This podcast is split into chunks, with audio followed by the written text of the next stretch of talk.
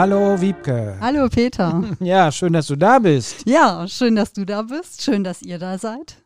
Und ähm, Brot. Wir sprachen zuletzt über Brot und da müssen wir euch unbedingt noch auf etwas hinweisen.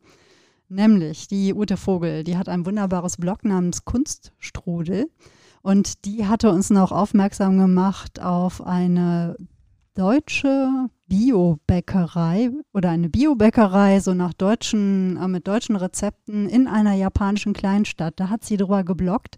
Haben wir auch in den Show Notes als Link ähm, ergänzt. Das ist wirklich eine tolle Geschichte von einer Japanerin, die in Deutschland ähm, Bäckerin, äh, ich glaube eine Bäckereiausbildung oder so gemacht hat und dann beschlossen hat, in dieser japanischen Heimatstadt von ihr eine Biobäckerei zu eröffnen mit deutschem Brot. Also Brot nach deutschen Rezepten. Und äh, gibt es dafür Interesse? Ja, absolut. Sie hat einen Instagram-Account und ähm, das Interesse ist groß. Die Liebe zu dem Brot ist groß. Und es ist einfach ein wunderschöner Artikel. Ihr müsst ihn unbedingt euch ansehen. Ähm, darin ist auch der Link zu dem Instagram-Account von der Bäckerin. Ich glaube, Ai Kosaka heißt sie. Und ähm, es ist einfach schön. Es macht richtig Freude, den zu lesen. Super geschrieben. Und äh, Ute hatte uns auch noch auf ein Museum aufmerksam gemacht, nämlich das Museum für Brot und Kunst. Auch verlinkt in den Show Notes. Okay. Ihr seht und hört also, und äh, ich bin mal gespannt, Carmen hatte sich noch gar nicht geäußert. Carmen ist nämlich, äh, arbeitet selber auch in einer Bäckerei und äh, war schon ganz gespannt auf unsere Folge über Brot. Und umso gespannter sind wir natürlich, was eigentlich Carmen vielleicht noch für zu erzählen hat, für Geschichten aus der Bäckerei. Also nur zu, selbst wenn wir jetzt wieder eine neue Folge aufnehmen zu einem ganz anderen Thema, wobei nicht ganz anders, es hängt irgendwie zusammen, nämlich, ihr kennt ja dieses Wort, Brot und oder diese Redewendung, Brot und Spiele.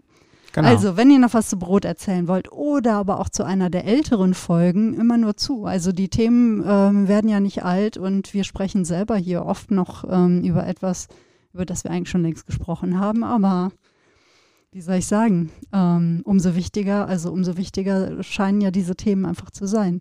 Brot und Spiele. Brot und Spiele, genau. Und ähm, es ist ja in unserem Podcast so, dass wir uns manchmal die Themen hin und her werfen. Wir haben zwar eine ganz lange Liste, aber die wird nicht kürzer, sondern eher länger. Und äh, wir haben schon wieder kein Thema der Liste abgearbeitet, glaube ich. Also kann ja. sein, dass es auf, auf, Position 43 steht oder so. Aber wir haben hier in der Agnes-Pfarrei unseren Fahrbrief fertig gemacht. Der erscheint ja zweimal im Jahr. Jetzt ist die äh, Weihnachtsausgabe draußen und wir haben uns als Thema, äh, als Schwerpunktthema das Thema Verspielt gewählt und äh, erzählen in dem Heft ein bisschen was über Spielen. Und das äh, hat die Wiebke im Internet gelesen und mir sofort zugerufen, da müssen wir einen Podcast drüber machen. Und ich habe genickt und deswegen stehen wir hier und hm. sprechen hm. heute über Spiele. Genau, wir stehen hier. Wenn ihr den Podcast bis jetzt noch nicht gehört habt, fragt ihr euch natürlich, ja, wer sind die denn eigentlich? Und hä, Fahrbrief? Peter, wer bist du denn eigentlich? Ach so, ja, genau. Ich bin Peter Otten und äh, arbeite in der katholischen Pfarrgemeinde St. Agnes. Ja, ich bin Wiebke Ladwig. Ich lebe hier im Agnesviertel und ähm, was immer mal wieder auftaucht, ist, dass Peter und ich, wir sind hier zwar benachbart im Agnesviertel, haben aber festgestellt, dass wir ähm, damals vor, vor langer, langer Zeit ähm, dieselbe Schule besucht haben im Oberbergischen Kreis. Nämlich in Wipperfürth, genau. Ja. Und deswegen spielt das auch immer mal wieder eine Rolle. Peter ist im Bergischen aufgewachsen, ich im Sauerland. Und fast auf der Grenze zwischen Sauerland und Bergischen Land liegt nämlich Wipperfürth. Genau. Ein paar Kilometer entfernt davon, ja. Und das äh, Wipperfürth und die Schule spielt bei unserem Thema nämlich auch eine Rolle, weil du mir im Vorgespräch, jetzt darf ich wieder das tolle Wort Vorgespräch äh, sagen, weil das klingt so professionell. Also in unserem Vorgespräch hast du mir gesagt, du hast äh, bei uns auf der Schule ein Spiel gespielt. Wann und wo hast du dieses Spiel gespielt? Mensch, ärger dich nicht. Kennt ihr vermutlich alle. Und ähm, ich war schon in der Oberstufe. Wir hatten einen Lehrer, der hat Erdkunde unterrichtet. Und er war eher so spielerisch dabei, um es mal so zu benennen. Wir haben nämlich ganz oft Filme geguckt in Erdkunde.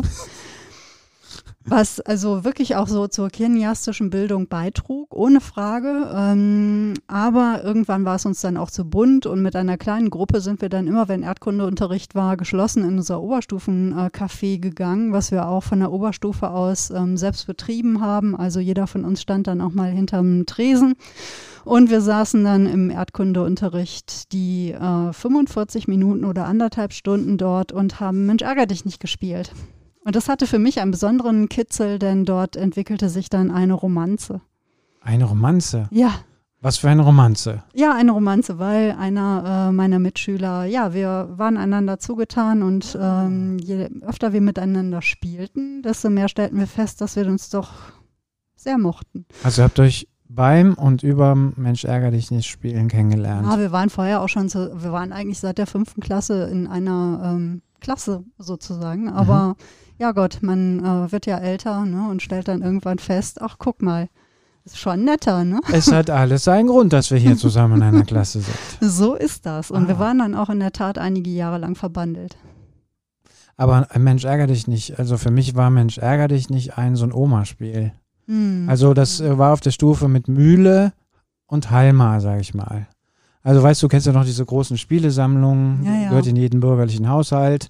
Stand dann irgendwie drin, 123 Spielmöglichkeiten oder sowas. Und ähm, ja, dann gab es irgendwie Halma und Mühle und Mensch ärger dich nicht. Äh, jetzt mal im Ernst. Wie kommen junge Leute auf die Idee, Mensch ärger dich nicht zu spielen? Das ist doch wirklich ein Oma-Spiel, oder? Tja, ähm, das ist wirklich eine, eine gute Frage. Ich habe keine Ahnung, wie wir damals auf die Idee kamen. Es war da, wir konnten das alle und wenn man es in einem bestimmten Tempo spielt, dann macht es schon auch Spaß. Man darf es nicht zu, zu langsam spielen. Man okay. muss schon ne, da auch einen gewissen Druck hinter haben. Man muss sagen, aber die Gruppe, in der wir da spielten, irgendwann äh, kam halt zum Mensch ärger dich nicht auch noch ähm, so ein Fantasy-Rollenspiel dazu. Erzähle ich aber gleich, weil Mensch ärger dich nicht zieht sich bei mir so durch, habe ich den Eindruck. Denn auch der Mann, mit dem ich jetzt ja schon seit vielen, vielen Jahren zusammenlebe, auch wir haben in der Anfangszeit Mensch ärger dich nicht zusammengespielt. Ah. Und zwar online. Zu einer Zeit, ich weiß nicht, ob du dich daran erinnerst, wo in der Tageszeitung jeden Tag veröffentlicht wurde, zu welchen Tarifen man sich per ISDN ins Internet einwählen konnte. Und man ist dann eigentlich stündlich äh, nochmal raus und wieder rein, um einen anderen Tarif zu bekommen. Denn eine Flatrate gab es damals ja noch nicht. Man naja, wurde ja wirklich dunkel. Noch, ne? Entweder man telefonierte oder man ging halt per ISDN ins Internet alles wurde noch minütlich abgerechnet. Und Ab äh, es gab jemanden, der hat halt Mensch ärger dich nicht programmiert und ins Internet gestellt und man konnte sich halt ähm, an virtuellen Spielbrettern treffen. Also mit anderen Menschen auch. Und dann gab es auch noch Geräusche dazu und es gab so eine kleine Chat-Funktion, wo man auch während des Spielens miteinander chatten konnte. Und wir haben uns dann, wir lebten damals noch in ähm, zwei eigenen Wohnungen, haben uns dann abends zum Mensch ärger dich nicht äh, spielen verabredet. Verrückt. Aber ähm, bei dem, was du jetzt erzählst, wird's ja, wird ja, glaube ich, schon ein wichtiges Element vom Spielen deutlich, oder? Beim Spielen geht es immer, geht es oftmals gar nicht um Spielen, sondern es geht um das Dazwischen. Also ja. so stelle ich mir das auch mit einer Romanze vor. Also äh, dann sitzt man halt zusammen und muss was machen oder macht was und dann spielt man halt. Und dann spielt man vielleicht auch Mensch ärger dich nicht. Äh, aber eigentlich geht es ja geht es ja um die Zeit dazwischen, oder? Ja, und ähm, also mir macht Spielen auch eigentlich nur mit Menschen ähm, Freude, für die das Spielen auch wirklich Spielen ist und äh, für die das nicht bitterer Ernst ist. Kennst mhm. du vielleicht auch, ne, dass es auch ähm, Konstellationen gibt, wo Spielen kippt. Ja. Also wo man das Spielen zu ernst nimmt, wo es wirklich um Verlieren oder Gewinnen geht. Ja. Ganz schwierig, wenn jemand nicht verlieren kann. Noch schwieriger finde ich es, wenn jemand nicht gewinnen kann und allzu sehr triumphiert über die, die er oder sie geschlagen hat. Dann verliert dieses Spiel ähm, das, was es braucht, nämlich seine ja, Nutzlosigkeit. Genau, also gutes Stichwort. Ähm, für mich ist äh, ein wichtiger, wichtiges Element beim Spielen, vielleicht sogar das wichtigste Element beim Spielen, die Zwe Zweckfreiheit. Also ich finde, das Spiel hat etwas, was ich total wichtig finde für das Zusammenleben, für die Psyche. Ja, weil nämlich, äh, ich bin ja davon überzeugt, dass es Elemente im Leben geben muss, die jeglichem Zweck entzogen sind. Also die einfach sich selbst gehören. Und äh, das Spiel hat jetzt ja erstmal keinen Nutzen, sondern es ist, äh, es genügt sich sozusagen selbst. Und äh, da, dieses Element ist mir selber auch sehr wichtig. Ich bin so Monopoly verseucht. Kennst du das? Oh ja. Hm. Also Monopoly wurde bei uns zu Hause total exzessiv gespielt. Ich bin aber letzten Endes davon überzeugt, ich müsste meine Brüder mal fragen, so richtig, so richtig, richtig toll fand das Spiel, glaube ich, keiner. Aber ähm, ich bin halt auch äh, groß geworden in einem Haushalt, da gab es jetzt nicht so wahnsinnig viele Spiele. Also ich muss mal überlegen, wie viele gab es. Ich weiß nicht, ob ich auf zehn Spiele käme. Und dann war halt das Monopoly-Spiel immer sehr naheliegend. Und ähm, beim Monopoly ist es ja so, da gibt es ja so einen Kipppunkt. Also sobald ein Spieler diesen Kipppunkt überschritten hat, also so viel Kohle hat, so viel Macht, äh, dann hast du ja gar keine Chance mehr. So, dann wirst du, weißt du genau, in einer halben Stunde bist du hier ausgenommen. Und ähm, das ist etwas, was ich als Kind, glaube ich, sehr mit dem Spielen äh, verbunden habe und das, ähm, das hängt mir noch so ein bisschen nach. Also Ja. für mich hat das Spielen nicht nur dieses unbeschwerte Zweckfrei, sondern auch dieses, genau wie du sagst, den anderen über den Tisch ziehen, fertig machen, ausnehmen, gewinnen und den anderen bluten und leiden lassen. Boah. ja, also mir geht es aber ganz ähnlich, auch gerade mit Monopoly. Wurde bei uns ähm, oder bei mir in der Familie früher auch ähm, gespielt. Ich weiß aber auch gar nicht, irgendwie war das, glaube ich, noch, als meine drei älteren Geschwister zu Hause wohnten noch noch nicht in dem Alter waren, wo sie dann irgendwie viel unterwegs waren. Da haben wir dann auch schon mal zusammen diese Spiele gespielt. Monopoly, auch das Spiel des Lebens. Ich erinnere mich, dass ich das, glaube ich, mal ähm, zu Weihnachten geschenkt bekommen habe. Und beide Spiele, ähm, wir haben sie natürlich gespielt, weil sie da waren. Aber ich muss auch gerade sagen, auch gerade so im Rückblick habe ich das Gefühl, dass die bei mir eigentlich genau das Gegenteil bewirkt haben, nämlich so eine Art Antikapitalismus. Okay. Dieser Kapitalismus, der diesen beiden Spielen äh, zugrunde liegt, der hat mich eigentlich auch damals schon ein bisschen angekotzt. Mhm. Also, dass es nur um Geld ging und irgendwie, ne, je mehr Kinder man im Auto hatte, desto mehr Kindergeld hat man bekommen. Dann irgendwie musste man dies und jenes und immer ging es darum, mehr zu haben als die anderen. Du glaubst, du erzählst jetzt vom Spiel des Lebens, kann Ja. das sein? ja, ja.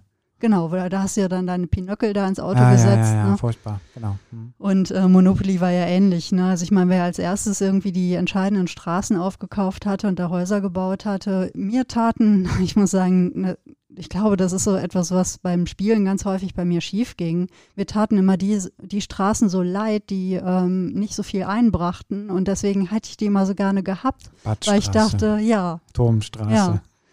Und äh, da dachte ich mal, komm, ich nehme euch, euch will ja keiner, ihr seid irgendwie, ne, ich will auch, dass ihr, dass jemand euch hat, der irgendwie ein Herz für euch hat. Und prompt, ne, dadurch, dass ich dann irgendwie vor allem die, ähm, die billigen Straßen immer irgendwie eingekauft habe, da war natürlich der Scheitern pro- pro- vorprogrammiert. Also bei Monopoly hat mich immer äh, irritiert, dass man Bahnhöfe kaufen konnte. Ja, Also ich habe mir gedacht, wie geht das? Also ich habe immer gedacht, ich fahre mit dem Bus nach Wipperfürth, steige am Hauptbahnhof aus und der gehört doch keinem. ja. Ich habe mir gedacht, der gehört doch, der gehört doch Wipperfürth oder so, ja. Mhm. Und bei Monopoly konntest du sogar, konntest sogar Bahnhöfe kaufen. Das hat mich schwer, schwer irritiert. Ja. Ja, also seltsames Spiel, muss ich sagen. Was ich wirklich immer toll fand, waren so Würfelspiele. Also Kniffel Ah, ist nach herrlich. wie vor so ein Lieblingsspiel. Ja, auch wenn es absolut. da natürlich irgendwie auch ums Gewinnen geht, ohne Frage. Aber da ist so ein gutes Quäntchen Glück im Spiel. Also Ja. die Würfel kann ja eigentlich niemand ähm, ne, bescheißen. Obwohl ich immer denke, naja, wenn man sie richtig schüttelt und ihnen gut zuspricht und äh, vielleicht noch ein bisschen Handwärme vorher, wo ich denke, na, vielleicht kann man sie sich dann doch irgendwie gewogen machen. Funktioniert natürlich nicht, ist Ja. ja klar. Aber ähm, Würfeln macht einfach auch Freude. Muss man eigentlich auch ein gewisses Tempo drin haben. Absolut. Und ich hatte einen Onkel und eine Tante. Die Tante lebt noch. Hallo, äh, Tante Maria.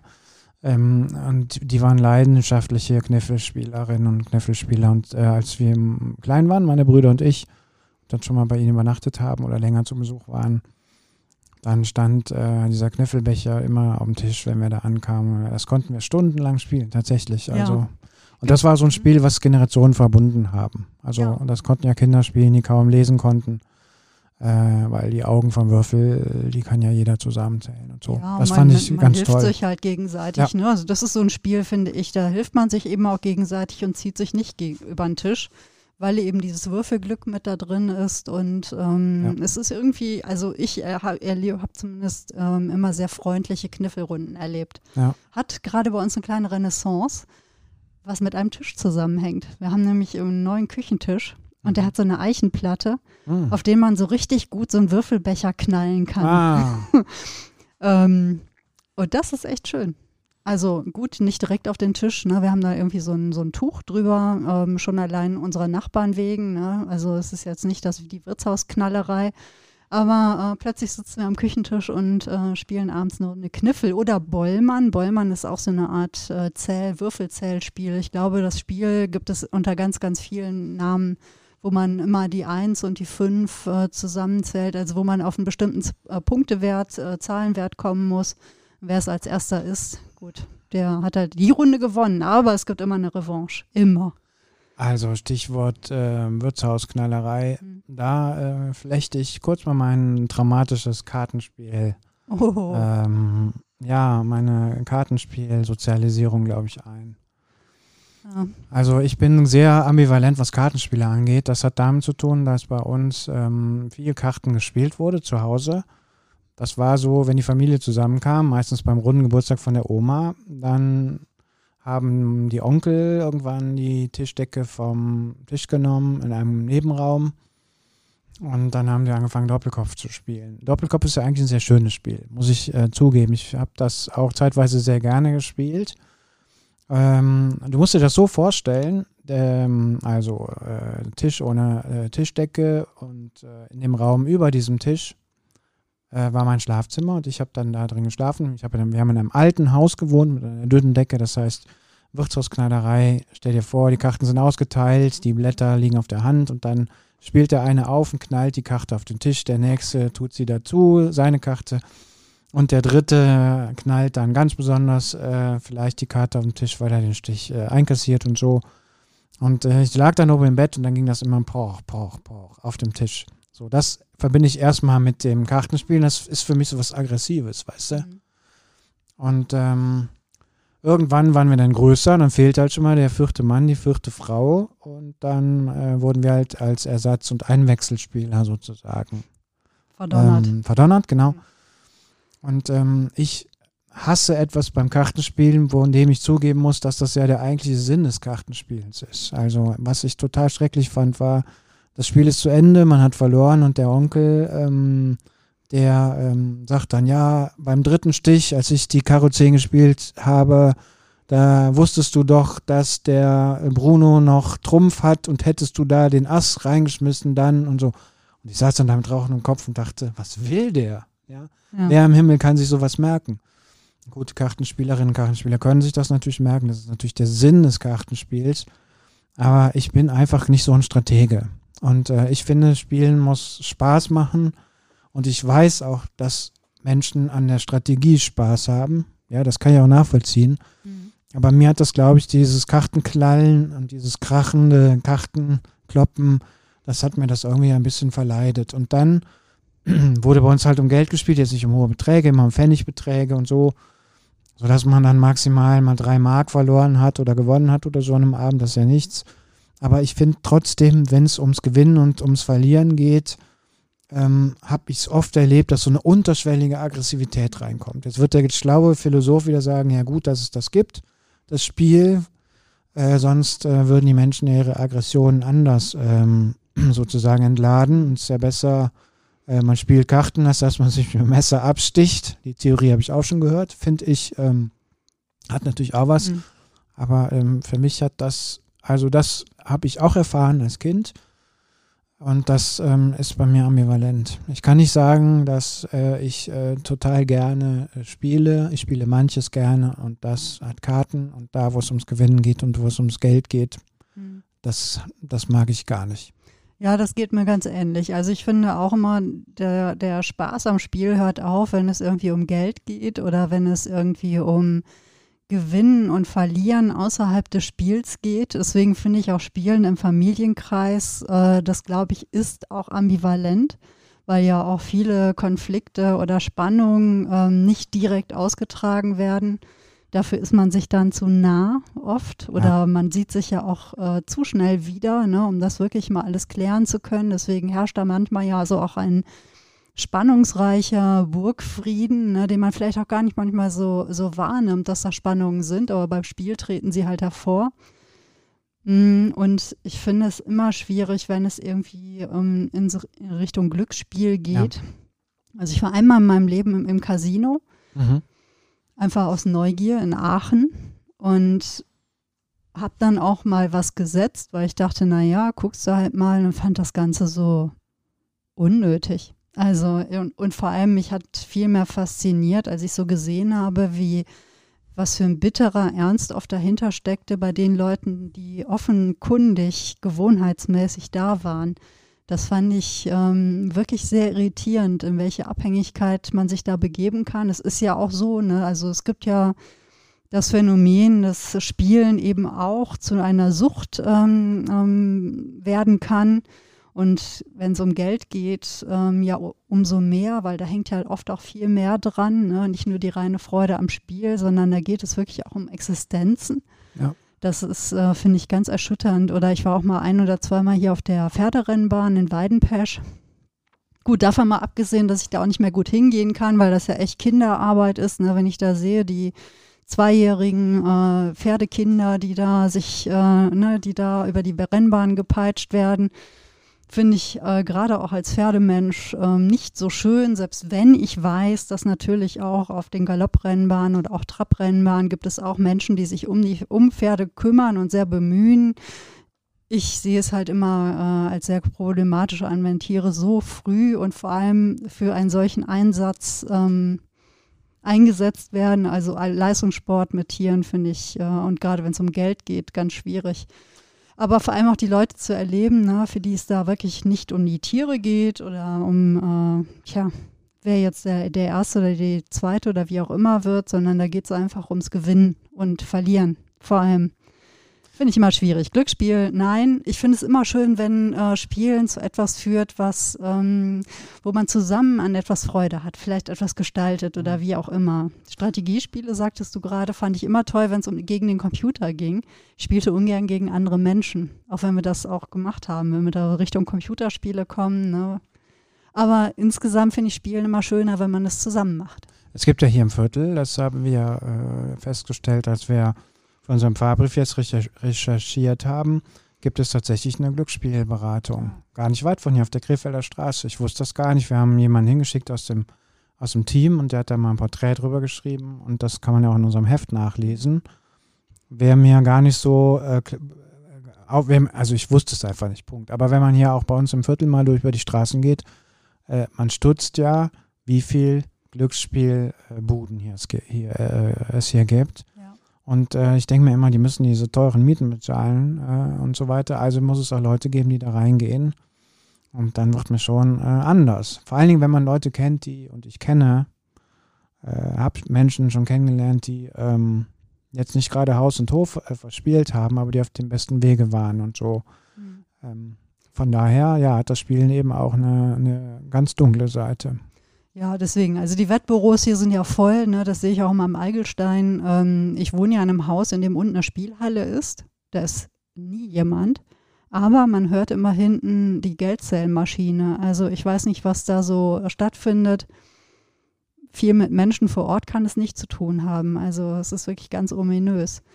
Aber deshalb, also Glücksspiel Wetten, auch Wetten gegenüber stehe, also Wetten stehe ich auch sehr, sehr skeptisch gegenüber. Was ich immer schön finde, ist, wenn es, wie gesagt, um äh, etwas Spielerisches geht, dass man irgendwie zusammen was erfindet oder wie auch immer. Und apropos erfinden. Du hast ein Spiel erfunden, nicht nur eins. Ja, ich habe es nicht alleine erfunden, sondern ich war ja lange Jahre, fünf Jahre war ich ähm, ähm, geistlicher Leiter, also Chef ähm, der katholischen, Jugend, äh, katholischen Jugendgemeinde im Erzbistum Köln und das ist ja ein Jugendverband, Kinder- und Jugendverband. Da geht es jeden Tag ums Spielen. Also wer da nicht gerne spielt oder nicht Spaß am Spielen hat, der ist da falsch.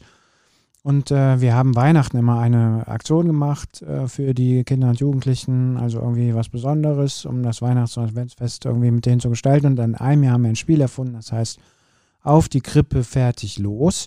Und ich habe das mal mitgebracht. Das liegt jetzt auf dem Tisch. Das müsst ihr euch vorstellen, wie so ein, ja, es hat vom Design her so ein bisschen wie ein Mensch ärger dich nicht Spielfeld, sage ich mal. Mit äh, verschiedenen äh, runden äh, Spielfeldern in verschiedenen Farben. Es gibt auf dem Spielfeld verschiedene Zonen. Es gibt eine Wüste, es gibt eine Oase, es gibt eine Stadt und es gibt eine vierte Zone, wo die Krippe ähm, äh, aufgemalt ist mit einer Schar von Engeln. Und da gibt es ein Startfeld und das äh, Prinzip ist eben so, dass ähm, es Teams von Königen gibt, die ähm, sozusagen einem Stern hinterherlaufen. Der Stern bewegt sich über das Spielfeld. Die Könige dürfen den Stern nicht aus dem Auge verlieren und äh, müssen am Ende zusammen an der Krippe ankommen. Und ähm, wie schaffen die das? Es gibt verschiedene Fragen, also Sternkarten. Es gibt Fragekarte, es gibt eine Aktionskarte, es gibt eine Weihnachtskarte und ähm, genau. Und, ich jetzt mal gerade eine Weihnachtskarte. Ah, du sollst äh, einen Glückgutschein ausstellen. Und zwar, du schenkst einem oder einer deiner MitspielerInnen in den nächsten Tagen eine kleine Tüte voller selbstgebackener Plätzchen. Ich glaube, das war halt die Karte, wenn man am Ende angekommen war. Ja, dass man etwas mitnimmt, äh, sozusagen sich etwas für Weihnachten vornimmt. Dann gibt es zum Beispiel auch die Sternkarte, damit geht alles los. Einer von euch ist aus Versehen vom Weg abgekommen und einer Fata Morgana gefolgt. Diese Person muss zwei Felder zurück, um wieder auf den richtigen Weg zu gelangen. Genau, und dann muss man logischerweise auf dem Spielfeld zurückgehen. Und dann gibt es noch eine Fragekarte. Ja, so. Hoppla, jetzt äh, trete ich, äh, tritt ich voll lauter Spielspannung gegen äh, das Stativ. Verschiedene christliche Kirchen feiern die Geburt Jesu an verschiedenen Tagen. An welchem Tag aber wird die Geburt von Jesus in keiner Kirche gefeiert? 24. Dezember, 6. Januar, 19. Januar oder 31. Dezember? So, die Frage lassen wir mal offen, falls es jemanden von euch da draußen einfällt. Wenn ich dran denke, dann äh, löse ich es am Ende der Folge auf. Ja, oder äh, die äh, Zuhörenden können uns das doch die Antwort schicken.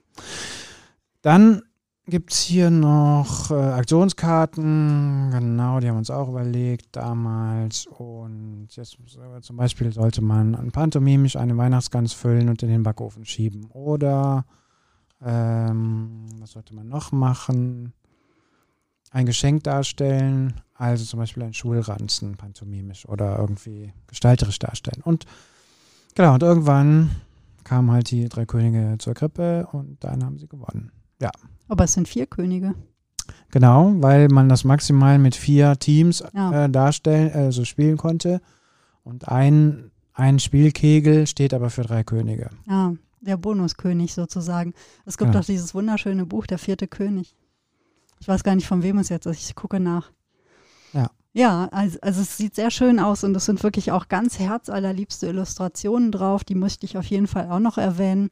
Das ist das eine Spiel, was du erfunden hast. Dann hast du ein anderes Spiel erfunden, das du auch in einer der vorigen Folgen schon mal erwähnt hast, aber du musst es unbedingt jetzt nochmal erwähnen, weil es ist zu witzig. Also wir haben es äh, zusammen äh, erfunden in der katholischen Jungen Gemeinde und ehrlich gesagt ähm, hat unser damaliger Spielereferent den Haupt- und Löwenanteil. Also ich habe bestenfalls dann vielleicht noch von der Seitenlinie ein paar Tipps gegeben. Ähm, und äh, aber dieses Spiel ist legendär und wirklich auch eines der Spiele, die ich am liebsten damals gespielt habe. Das Spiel heißt Gummihuhn Golf. Und das äh, ist im Prinzip wie das normale Golfspiel, was man kennt. Ähm, man muss eine ähm, bestimmte Strecke, ein Parcours sozusagen bewältigen. Die, auf diesem Parcours gibt es verschiedene Stationen und Hindernisse. Es können Teams zusammenspielen, die dann ähm, gegeneinander spielen. Ein Team besteht aus mehreren Spielerinnen oder Spielern und jeder hat so einen Schläger, also einen Stock, ein Gummihuhn und schlägt gegen das Gummihuhn und muss halt versuchen, diesen Parcours zu bewältigen. Wer mit den wenigsten äh, Schlägen das Ziel erreicht, ähm, der hat das Spiel gewonnen. So, und wir haben dann halt das perfektioniert. Wir haben die Gummihuhn, äh, Gummihühner über Bäume ähm, äh, geschlagen, über Flüsse, Bäche, keine Ahnung, natürliche Hindernisse. Wir haben Hindernisse aufgebaut, konstruiert. Ähm, und ähm, jedes Mal, wo man, wenn man da irgendwo anders kam und äh, im Wald oder auf einer Wiese oder sonst was, dann musst du erstmal gucken, was ist das hier für ein Gelände, was fällt mir ein, für was fallen mir für tolle Hindernisse ein und so. Großartig. Und solche Spiele gefallen mir. Also kommst irgendwo hin und äh, hast irgendwie Material, machst irgendwas damit. Und dieses Gummihundgolf, das war dann bei uns im Jugendverband äh, ein paar Jahre lang total legendär. Wir haben unter anderem die ersten deutschen äh, Meisterschaften im Gummihundgolf durchgeführt. Die fanden dann sogar in Köln statt, wo auch sonst, im Rheinpark damals. Ich glaube, wir haben ein ganzes Wochenende Gummihundgolf gespielt. Und das Fernsehen war da. Äh, und danach gab es auch diverse Titelverteidigungen. Wir haben auch versucht, glaube ich, mal eine Europameisterschaft auszurichten. Das ist dann nicht gelungen, weil wir, es uns dann nicht gelungen ist, noch Leute aus anderen Ländern anzustecken. Aber das war wirklich, wirklich ein großer Spaß. Und da würde ich sagen, das äh, ist dann noch meine Spielleidenschaft. Also ich spiele gerne, wenn es ein bisschen wahnsinnig ist, wenn es ein bisschen verrückt ist. Und ähm, dann bin ich auch dabei. Also solltet ihr irgendwann mal ein Gummihuhn vorbeifliegen sehen, vielleicht ist Peter nicht weit. Ja. Aber solche Spiele fand ich auch mal toll. Also ich habe auch früher als Kind sehr gerne, fand ich Schnitzeljagd super. Oh ja. Und vor allem sich auszudenken, ne, die Stationen oder wie auch immer, wurde ja traditionell bei äh, Kindergeburtstagen gefeiert. Als Novemberkind kam ich da mal ein bisschen zu kurz. Hm. Denn es war entweder Scheißwetter oder es war zu früh dunkel, aber wir sind ja dann stattdessen Laterne gegangen, habe ich ja auch schon mal erzählt, ne, in der Folge über, äh, wo ging es eigentlich drüber? Egal, wir haben über. November. Ach ja, wir haben über November gesprochen. Aber ich fand auch so Kindergeburtstagsspiele immer super, wie Gewürze schmecken und ähm, Zeitungstanz, ähm, Reise nach Jerusalem oder aber auch Topfschlagen. Und das ist, glaube ich, so eine Erinnerung, die, ich weiß gar nicht, ob die Kinder das heute noch machen. Das ist manchmal vielleicht auch so eine Platzfrage, keine Ahnung. Ähm, meine Mutter hat das auf jeden Fall immer super vorbereitet und haben wir das gemacht. Und es gab halt mehrere Menschen, als ich damals anfing zu studieren und in Bonn war, ne, wie du ja zur selben Zeit auch, aber damals äh, hatten wir noch nichts miteinander zu tun lernte ich auch so ein paar verrückte Menschen kennen. Und wir haben uns, glaube ich, irgendwie von, kamen wir auf Kindergeburtstagsspiele und dann haben wir eine Party gemacht, Topfschlagen im Cocktailkleid. Wahnsinn. Ja, wir waren alle so ein bisschen eigentlich eher so ähm, verzottelte äh, Menschen, die viel so Indie-Musik und so gehört haben. Und wir haben uns alle ganz schick gemacht, was wir so für schick hielten. Also wirklich so die Herren in Anzügen, die Damen wirklich so in schicken Kleidchen. Und dann haben wir Topfschlagen im Cocktailkleid gemacht und haben den Abend bestritten, indem wir, glaube ich, ziemlich viel Alkohol konsumiert haben und ähm, Kindergeburtstagsspielchen gespielt haben. Es war wirklich ein toller Abend. Das erinnert mich an etwas, was wir auf Zeltlagern und bei Gruppenfahrten ähm, total gerne gemacht haben, nämlich, äh, dass jeder Tag ein anderes Motto hatte. Also dann gab es zum Beispiel den Montag, da war Karneval. Dann haben wir alles sich um den Karneval drehen lassen, dann gab es eine Karnevalssitzung, es gab irgendwie ähm, Fettgebackenes zum Essen. Es gab dann Karnevalszug und wir mussten uns verkleiden. Dann Dienstag war vielleicht Weihnachten. Also dann haben wir im Hochsommer äh, eine Schneeballschlacht gemacht, haben irgendwie eine Krippe aufgebaut und so weiter und so weiter. Äh, Mittwochs war Ostern und also kannst du dir das vorstellen. Ne? Ähm, Donnerstag waren Ferien.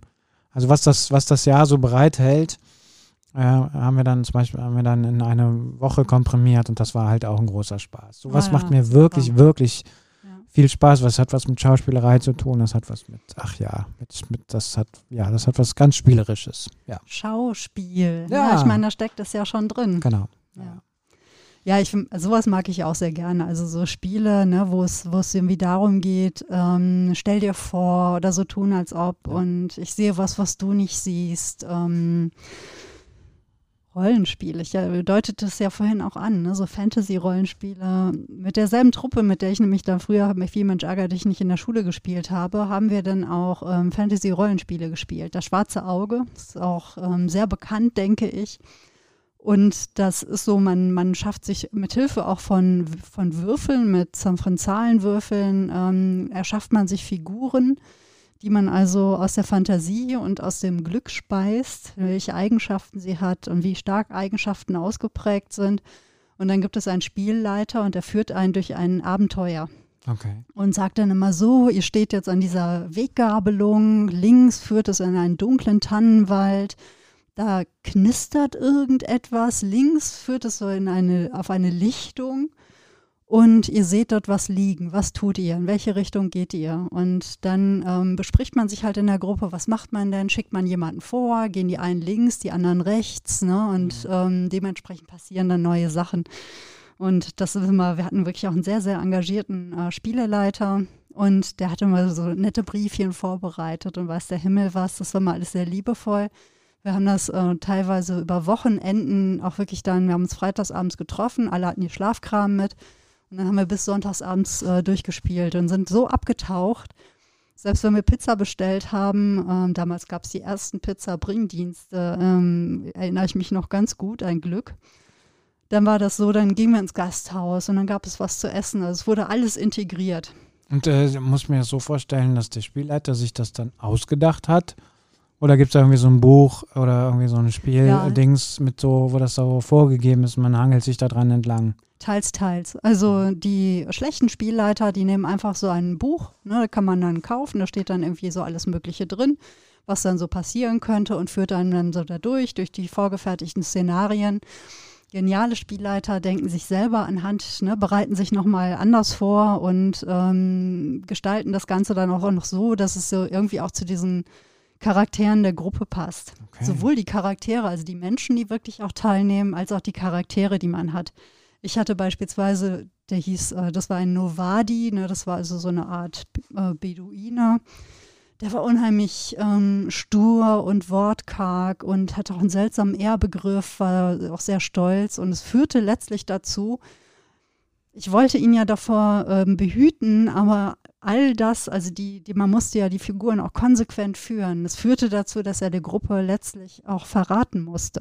Mhm. Und das war echt tragisch. Ich habe wirklich nächtelang auch oh, schlimm geträumt und es tat mir so leid, aber die Figur war ja so angelegt, dass er, dass es dazu führen musste, dass er die Gruppe verriet.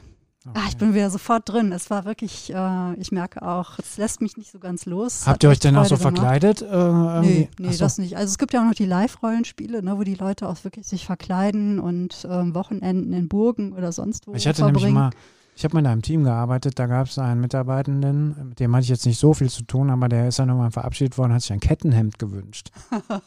da habe ich erst mal geschluckt und dachte, was will der okay. damit? Dann habe ich es aber verstanden. Der war mhm. irgendwie auch so ein Live-Rollenspieler und er hat sich total gefreut, dass er ein Kettenhemd bekommen hat. Mir war das ein bisschen suspekt, aber Gott, ja. Ja, das ist nochmal so ein ganz anderes Abtauchen ähm, in die Welt. Aber wir, wir saßen einfach da in unseren, ähm, in unseren Rutschbuchsen und in Wolldecken und haben es aus den Wohnräumen heraus gespielt. Mit Special Effects, denn 1992 gab es ja ein Erdbeben. Ich weiß nicht, ob du dich daran noch erinnerst. Ich kann mich noch daran erinnern, weil ich bin nämlich nachts aufgewacht. Ja, ich auch. Und ich dachte, komisch, wir waren in Hückeswagen in einem Haus. Es lagen da, ne, also wie die Sardinen in diesem, ähm, in diesem Zimmer, alle nebeneinander ähm, gequetscht und schliefen eigentlich. Und ich wurde wach und dachte, komisch, hat denn jemand nachts hier eine Waschmaschine an? Aber es klang irgendwie so, als würde die Waschmaschine äh, ruckeln. Ja. Und am nächsten Morgen stellte sich heraus, dass es ein Erdbeben war. Das war auf jeden Fall auch ein äh, Rollenspielwochenende, kann ich mich noch gut daran erinnern. Hat sich dann irgendwann so ins Digitale verlagert. Ne? Die Computerspiele gab es ja auch schon und am Anfang war es ja noch so, da gab es ja kein Internet. Und ähm, wir haben dann wirklich so unsere Computer, ähm, die waren ja echt auch riesig. Ne? Die Monitore waren groß und schwer und dann gab es die Riesenrechner, die waren groß und schwer. Tastatur und was der Himmel was, Maus, alles mit dazu zusammengeschleppt in, wo, in Räume und haben dann eben auch ähm, Abende und Wochenenden mit LAN-Partys verbracht und haben da eben so Strategiespiele gespielt, wie, was weiß ich, äh, Age of Empires oder Warcraft, bevor es eben dieses Internet äh, sich so durchsetzte. Krass. Ja, das war schon toll. Also und habe ich auch später immer noch gerne gemacht. Ich muss sagen, ich habe mich da irgendwann selbst so ein bisschen rausgezogen. Ich merke es auch wieder, wenn ich mich hier so in den Eifer rede, weil ich echt anfällig dafür bin, mich da so komplett reinsinken zu lassen. Das war wie früher als Kind. Wenn ich gespielt habe, dann war mhm. ich für die Welt wirklich verloren. Ja, das stimmt. Das war beim, für mich ähnlich. Also ich brauchte nur eine Kiste mit Lego, Playmobil oder von mir aus auch Bauklötzen und dann habe ich mir eine Welt erschaffen, tatsächlich. Allerdings ist mir diese Computerwelt völlig fremd geblieben. Aber ich glaube, das lag ein bisschen daran, dass ich niemanden gehabt habe, der in überzeugender Weise mich mal in die Hand genommen hätte und gesagt hätte, so, das, ähm, das ist gut. Irgendwie, jetzt ähm, zeige ich dir mal was. Das Einzige, was ich mal gespielt habe, ist Tetris, glaube ich, am Computer. Ja. ja. Und das macht einen ja, finde ich, ziemlich nervös, weil es wird ja immer schneller und das hat mich immer total wahnsinnig gemacht.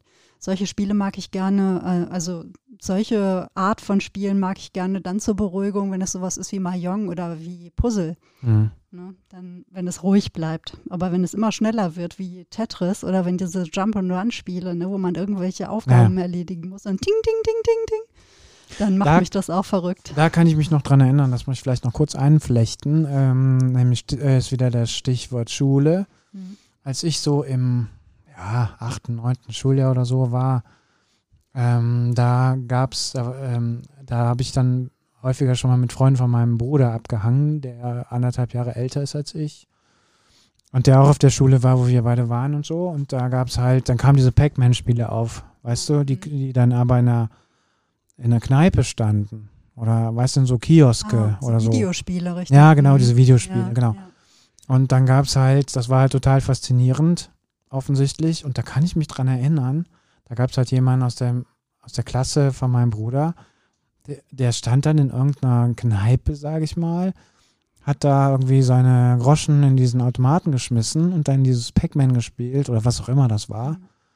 Und wir standen in der Traube drumherum und haben dem beim Spielen zugeguckt, weil er so ein Zocker war. Mhm. Wahrscheinlich. Und ich, also wenn ich heute dran denke, dann frage ich mich, was hat man alles gemacht? Ne? Ja, ja, gut. Ich meine, da standen ja auch die Flipper rum, ne? Haben ah, ja, halt klar. Flipper gespielt oder es gab irgendwie ein Billard oder ein Dartspiel. Ähm, war ja auch, war ja, ja auch aber, etwas, was man machte. Ne? Aber weißt du, in der Traube um einen rumstehen und ja. ihm dabei zugucken, wie er Pac-Man spielt. Ja, das nennt sich ja heute Let's Play. Ne? Also es gibt ja auch die Let's Play-Videos, wo Menschen irgendwelche Computerspiele spielen und irgendwas dazu erzählen oder wie auch immer. Und andere setzen sich dann davor. Ich meine, warum Ne? Es ist ein bisschen wie eine Serie gucken oder einen Podcast hören, aber jemand spielt halt dazu. Naja, wahrscheinlich. Vielleicht wahrscheinlich hat, muss man ähm, so betrachten, ja. Ja, vielleicht hat die Gemeinschaft oder auch in dem Moment äh, mal nicht verantwortlich zu sein, sondern da macht halt jemand was. Vielleicht ist das auch manchmal einfach so die Entspannung, dass man anderen zusieht, wie, wie die Aufgaben erledigen und man muss es mal immer nicht selber tun. Naja, aber Pac-Man, weißt du, kannst dich noch diese Riesendinger ja, erinnern? Ja, total. Weil links und rechts ein Knopf und dann steht da einer und mit einer Pommes und dann. Es ist schon verrückt. Es ist wirklich verrückt. Aber beim Spielen zu sehen, ne, da muss ich sofort an Tiere denken, weil oh. äh, man denkt ja immer, es ist ja so das Ureigene, was Menschen so ausmacht, dass der Mensch spielt. Ja. Und irgendwie auch noch darüber nachdenken kann, wie jetzt wir, ne? Warum tun wir das eigentlich? Welchen Sinn, welche Sinnhaftigkeit hat das? Ja. Ähm, Tierkinder natürlich, ne? Die üben sich irgendwie auch so in ihren ähm, Fertigkeiten. Aber auch erwachsene Tiere spielen ja noch. Und ähm, das finde ich einfach immer so herrlich. Ne? Ich meine, Greta, spielt Greta? Oh, gern? total gerne. Greta ist die Pudeldame von Peter, die spielt auch schon ab und zu mal hier eine Rolle. Ja, also ähm, Greta ist, äh, spielt total gerne und ähm, ach, ich könnte jetzt eine eigene Podcast-Folge machen. Also deswegen muss ich mich kurz fassen. Also es gibt eine paar Sachen, die ich total liebe an diesem Hund. Und vor allen Dingen liebe ich diese Augenblicke. Stell dir vor, Du sitzt gemütlich am Sofa, äh, vor dir der Teppich, auf dem Teppich der Hund und der Hund schleppt, ich sag jetzt mal, eine Haarspange von meiner Frau an. Also eine Haarklammer. Mhm. Legt diese Haarklammer auf den Boden, betrachtet sie, nimmt diese Haarklammer in den Mund und wirft sie hoch. Und diese Haarklammer fliegt, weiß ich nicht, ein Stück weiter wie auf den Boden. Der Hund springt hinterher und, und, und fixiert diese Haarklammer. Dann nimmt er sie wieder in den Mund, wirft sie hoch und sie landet wieder irgendwo anders. Der Hund springt hinterher und äh, legt sich hin und betrachtet diese Haarklammer. Und ich habe in einem Buch äh, mal nachgelesen, das hat eine Theologin geschrieben, die sich mit, äh, also mit äh, der Theologie von Tieren beschäftigt. Und sie hat das genau bei ihrem Hund auch beobachtet und sie sagt, ähm, ähm, sie ähm, äh, äh, entdeckt dahinter die, die Ungläubigkeit, dass es, dass es ähm, äh, also dass es äh, äh, Dinge gibt, die nicht leben. Und dass der Hund praktisch also die Haarklammer hochwirft und denkt, jetzt flieg doch weg. Jetzt lauf doch weg, jetzt mach doch irgendwas. Also warum lebst du nicht? Und sie hat das für sich als einen sehr glücklichen, eine sehr glückliche Beobachtung beschrieben. Also weil das so die Sehnsucht nach dem Leben, nach dem Lebendigen irgendwie darstellt. Mhm. Und jetzt werden wahrscheinlich äh, Biologinnen und Biologen unter euch sein, die an sich an die Stirn tippen und sagen, ja, der Hund hat einen Jagdtrieb und wenn das jetzt eine Maus wäre, wird er hinter rennen oder so. Kann sein, kann nicht sein, keine Ahnung. Trotzdem finde ich, also das sind für mich die glücklichsten Augenblicke, ähm, mit die glücklichsten. Also wenn ich die Greta dabei beobachte, also ja. wenn sie, also weil dann, ich denke, dann sehe ich das und dann denke ich, da ist was dran. Dieser Hund kann nicht verstehen, warum diese Haarklammer nicht lebt. Und der ruft diese Haarklammer zu, jetzt lebe doch, sei so ein glücklicher, sei eine glückliche Haarklammer, so wie ich ein glücklicher Hund bin. Oh, so Und das finde ich toll. poetischer Gedanke. Ja, schön. wirklich, wirklich, Ja, wirklich. Ja. Und das Zweite ist, wir gehen ja in die Hundeschule nach wie vor. Die Elke macht jetzt Agility mit dem Hund. Das ist ja so wie Spiel ohne Grenzen. Also müssen ja Kur äh, beide Besitzerin und Hund äh, laufen so über pa Parcours, tauchen in Tunnel und was weiß ich, alles kennt man. Und ich habe die letzten Wochen, also eigentlich schon länger, aber die letzten Wochen hatte ich jetzt nochmal so einen kompakten Kurs mit der äh, Greta. Und wir haben ähm, Longieren ge- gemacht. Longieren, also das bedeutet den Hund ähm, lenken um Hindernisse rum oder im Kreis rechts, links, ähm, ohne Sprache, also nur mit deinem eigenen Körper. Das, das finde ich auch super. Jetzt, das hat jetzt eher was mit Kommunikation als mit Spielen zu tun, wobei äh, das für den Hund natürlich trotzdem was Spielerisches hat. Ja, und es hängt ja sehr, sehr eng ähm, zusammen. Also auch mit jemand anderem spielen ist eine Form von Ja, Kommunikation. ja, ja, ja ne? klar, natürlich. Ja. Also muss ich auch an Zoe denken. Zoe war eine äh, große schwarze Stute, um die ich mich länger gekümmert habe. Und immer wenn ich mit der Schubkarre losgezogen bin, um die Weide von dem äh, Stall abzuäppeln, dann kam sie mal mit und versuchte mir immer so die, ähm, die Mistgabel ähm, abzunehmen, weil das fand sie witzig, weil sie merkte, ich ärgere mich. Und im Winter trug ich dann so eine Pudelmütze. Und dann kam sie immer hinter mir her und dann hat sie mir immer so die Pudelmütze erstmal abgenommen Hm. und hat die dann so weggeworfen und guckte mich dann immer so an. Wirklich Ja. breit grinsend hatte ich den Eindruck. Ne? Also es war wirklich so ein spielerisches, ich mache jetzt hier Sachen, ich weiß nicht, was du da machst, das ist bestimmt langweilig, ich heiter dich jetzt auf. Also es war Ja. wirklich was sehr Fröhliches und ähm, ich habe mich immer totgelacht und ich hatte den Eindruck, sie auch. Ja, genau. Hm. Das äh, kann ich voll bestätigen. Das gibt es bei Ramina, unserem Pferd, auch. Und bei der Greta eben auch. Also was für die Greta ein Riesenspaß ist, wenn sie etwas hat und du hast es nicht. Ja. Also zum Beispiel eine Haarklammer oder irgendwas, wenn sie irgendwas davonträgt, ein Ball äh, und sich dann um, dann sch- schäme, schelmisch, schelmisch oder hämisch Schelmisch. äh, ähm, umdreht und irgendwie mir zu äh, verstehen gibt, ich habe jetzt was, du hast es nicht, Edge Badge. Und das ist auch großartig. Ja, das macht einfach viel Freude. Also ich finde es auch immer schön, wenn man merkt, äh, wenn jemand be mit Begeisterung äh, bei etwas dabei ist und so voll und ganz darin aufgeht. Und das ist ähm, etwas, wenn es im Spiel passiert, umso schöner, weil es eben nicht so diese Zweckgebundenheit hat, sondern eben auch in gewisser Weise eine Art von Freiwerden ist, ne? von Gefühlen, von äh, Lebenslust. Genau, Lebensfreude, äh, Spielen äh, hat was Optimistisches im letzten. kann es haben. Also dann ist es einfach schön. Ne? Also ähm, ich denke gerade daran, ne, wie, wieder so an diese Sequenz, die wir am Anfang hatten, oder diesen Gedanken, wenn es zu ernsthaft ist, wenn es zu sehr um Wettkampf geht, wenn es zu sehr um etwas geht, ähm, was existenzbedrohend ist, dann äh, macht Spiel keine Freude, also mir zumindest nicht, dir ja offensichtlich auch nicht. Aber wenn es so diese Leichtigkeit hat Ja. und äh, das ist so etwas, das beschäftigt mich ja auch beruflich sehr, ne? weil ich auch viel ähm, ja so Kreativitätsworkshops ähm, oder wie auch immer mit Menschen mache, die im Digitalen einen Ausdruck finden. Und ich finde, da liegt ja ganz viel Raum, ähm, um zu spielen, um spielerisch etwas äh, anzugehen. Und ich will da aber gar nicht zu sehr drauf eingehen. Ich finde nur, ähm, das ist auch sehr schön, das wird ja auch immer wieder zitiert, was etwa Schiller ähm, auch sagt. Er hat sich ja viel ähm, mit dem spielenden Menschen beschäftigt. Der Mensch spielt nur, wo er in voller Bedeutung des Wortes Mensch ist. Und er ist nur da ganz Mensch, wo er spielt. Und da geht es eben darum, nicht immer etwas zu tun, was nur von Nutzen ist. Ja, genau. Und das mag ich einfach sehr gern. Ja.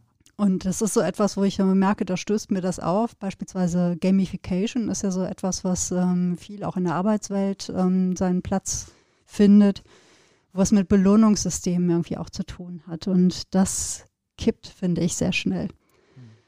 Gamification im Sinne von ne, Spielifizierung, dass man etwas leichter nimmt, finde ich völlig in Ordnung. Aber sobald es darum geht, irgendwie ein Belohnungssystem ne, äh, zu machen und das unter einem Spiel zu verstecken, dann finde ich das irgendwie auch perfide. Ja. Macht mir dann keine Freude. Das sind dann Spielverderber. Ja, Ja. Spielverderber. Bist du ein Spielverderber? Ja, manchmal bin ich ein Spielverderber, weil ähm, ich mich dann, wenn ich das Gefühl habe, ich soll bei einem Spiel oder unter Vorwand vor, ähm, eines Spiels über einen Reifen springen oder durch einen Reifen springen oder ähm, dann habe ich das, dann werde ich zum Spielverderber. Also ich habe auch keine Lust auf Spieleabende beispielsweise. Wenn ich das Gefühl habe, ähm, dass die nur gemacht werden, weil man sonst nichts miteinander anzufangen weiß. Schön finde ich, wenn sich Spiele ergeben, weil, weil man also weil man irgendwie zusammen ist und äh, man das Gefühl hat, boah, lass uns jetzt was spielen. Es mhm. liegt so in der Luft. Also dann äh, kann ich das viel eher zulassen. Aber ich bin manchmal misstrauisch, wenn, ich so, wenn es so um Spielen geht. Mhm. Also ich habe da auch ambivalente Gefühle.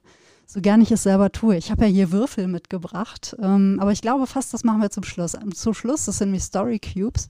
Da sind Symbole drauf und ähm, da gibt es verschiedene Spielformen drum. Und äh, man, man, nimmt beispielsweise drei Würfel davon, würfelt die mal und muss äh, eine kleine Geschichte dazu oh, erfinden. Da habe ich Bock drauf. Ich, ja, genau, und das machen wir, glaube ich, zum Schluss. Gamification, ganz kurz, musste ich mir sofort an äh, Tom Sawyer äh, denken ah. und die Szene vom Zaunstreichen. Ja, erzähl, erzähl, erzähl. erzähl. Kennt ihr vielleicht alle, ne? Tom Sawyer und Huckleberry Finn, die Geschichte von äh, Mark Twain. Tom Sawyer lebt ja bei seiner Tante Polly und Tom Sawyer hat sich geprügelt und Tante Polly möchte ihn bestrafen und sagt so, das sind diese 30 Meter Zaun und die streichst du jetzt blütenweiß. Und es ist schönes Wetter und eigentlich hat Tom immer viel anderes vor, aber Arbeiten gehört nicht dazu. Aber er ist ein kluger, kluger Junge. Ne? Er stellt sich dann in den Zaun und fängt an zu streichen. Und dann kommt der Erste vorbei, nämlich Joe, sein Freund. Und, oh, musst du für deine Tante arbeiten? Ich gehe zum Fluss runter. Ja, schade, dass du nicht mitkommen kannst. Und Tom so, arbeiten? Naja, nennst du das wirklich arbeiten? Ein Zaun streichen, sagt Joe. Natürlich ist das Arbeit. Was denn sonst? Naja, mein Tom, vielleicht ist es ja Arbeit, aber vielleicht auch nicht. Hauptsache, ich mache es gern. An den Fluss gehen kann ich jeden Tag, aber ein Zaun streichen kann ich nicht so oft. Fünf Minuten lang guckt Joe seinem Freund zu und Tom genießt das richtig. Ja, er streicht und setzt zwischendurch ab und guckt so zufrieden sein Werk an. Nach fünf Minuten hat Joe den Pinsel in der Hand und streicht und gibt Tom sogar noch einen Apfel dafür, weil Tom sich erst ziert und sagt, nee, Moment mal, ich mache das so gerne, ich lasse dich doch nicht hier streichen. Ach, du gibst mir einen Apfel dafür, okay. Fünf ähm, gegen Mittag besitzt Tom drei Bälle, ein altes Taschenmesser, eine junge Katze und ein blaues Glas, durch, wodurch man die Welt schön blau sehen kann, weil ständig Freunde vorbeikommen und er kriegt sie alle dazu. Und am Ende zeigt der Tante Polly den Zaun Tante Polly ist begeistert, dass ihr Tom so gut gearbeitet hat und schenkt ihm einen Apfel. Sehr gut. und das ist Gamification pur. Also ähm, ne, er schafft es halt, die Arbeit so aussehen zu lassen, als sei sie ein herrliches Spiel und alle machen mit. Mhm. Einfach ja, eine tolle Szene. Bewundernswert. Ja, also ähm, ohnehin sollte man mal wieder Tom Sawyer und Huckleberry Finn lesen, weil ähm, das ist schon wirklich eine richtig gut erzählte Geschichte. Ja. Jetzt, okay. wir, äh, jetzt kommen wir zu diesem äh, deinem ja. Würfelspiel. Komm, jetzt. komm, komm. Am Ende jetzt müssen wir ja noch was spielen, genau. Bevor wir aber jetzt gleich diese drei Würfel, jeder, äh, jeder wirft drei Würfel und äh, erfindet eine kleine Geschichte dazu. Vorher würde ich sagen, wenn ihr uns von euren Spielen erzählen möchtet, als Kind, als Erwachsener, ähm, spielt ihr gern, spielt ihr nicht gern, was sind Lieblingsspiele, welche Spiele könnt ihr wirklich auf den Tod nicht ausstehen? Schreibt es uns, nämlich an agnestrifft.web.de per Mail. Schickt uns eine Nachricht, schickt uns direkt äh, über Twitter oder über ähm, Facebook. Bei, Twi bei, Twitter sind wir unter Agnes trifft, bei Facebook Agnes trifft, der Fedels Podcast aus dem Kölner Norden. Ja, oder schreibt uns, schreibt Peter an, schreibt mich an, sprecht uns auf der Straße an, wie auch immer. Und vielleicht spielen wir eines Tages was zusammen. Könnte sein. Und jetzt erklär mal, wie das geht. Ganz einfach. Also, Moment, ich schiebe euch mal gerade hier über den, weil hier zum Tisch. So, die Story Cubes gibt es verschiedene Ausprägungen. Also ich habe ähm, die von dem Icon Poet, das ist aus dem Verlag Hermann Schmidt, übrigens ein tolles Weihnachtsgeschenk, muss ich sagen, meine kleine Werbeeinheit. Und da sind verschiedene Symbole auf diesen Würfeln, keine, ähm, keine Punkte oder sonst irgendwas keine Augen. Ähm, und man nimmt jetzt, du nimmst jetzt drei Würfel. Und so, ich würfe jetzt hier mal drei ähm, Symbole. Und auf dem einen ist ein Kaktus, auf dem anderen ist ein Tischtennisschläger und auf dem anderen ist ein Feuer. Und das bedeutet, an einem schrecklich heißen Tag stand ich vor, neben dem Kaktus, holte mit meinem Tischtennisschläger aus und hing fest. Cool. Dann äh, mache ich jetzt mal weiter. Also ich habe jetzt auch drei von den Würfeln genommen. Dann werde ich jetzt auch mal würfeln. Einen Moment. Wow. Ich Also. habe ein Beil, ein Gummistiefel. Was ist das? Ist das ein Fotoapparat? Äh, ja, ich glaube schon. Und äh, meine Geschichte geht so. Ich äh, ging an einem Tag, als es äh, vor der Agneskirche äh, unglaublich geregnet hatte, mit meinen Gummistiefeln, weil ich äh, die Fädelskrippe fotografieren wollte. Und ähm, dann hieb ich mit der Axt einen Baum um, weil an der Fädelskrippe noch Tannengrün gefehlt hat. Boah, brutal. wir werden am, im Anschluss an die Folge, ich glaube über Twitter oder so, werden wir mal drei, drei Würfel äh, in, den, in den Feed werfen, wenn wir die Folge veröffentlicht haben. Und wir sind echt gespannt auf eure Geschichten. Wir können ja mal einen ganzen Podcast nur aus diesen, mit diesen Würfeln machen. Oh ja, Also äh, jeder würfelt drei Würfel und dann muss er einen Satz bilden und der andere muss darauf antworten und immer hin und her. oh, und wir machen eine große Geschichte. Wir machen eine große Geschichte. Ja, das wäre mal, na, das wäre mal eine, ein Agnes trifft Spezial. Ja. Ja. Und äh, natürlich mit allem, äh, was wir in den bisherigen Podcast-Folgen so besprochen haben. Das machen wir. Ja, okay, das ist ein Plan. Ja, jetzt das Spiel ist aus. Wir, gehen, nach, Haus. genau. Rabimmel, Rabammel, Rabum. Ja, Also, wir gehen nach Hause, vielleicht spielen wir noch was oder auch nicht. Liebe Wiebke, es war wie immer wunderbar. es hat mir auch viel Freude gemacht. Also ähm, es war schön, mal wieder so im Spiel zu schwelgen. Das ist richtig. Ja. Also, Und wir hören uns, wir sehen uns und ähm, macht es gut. bis bald.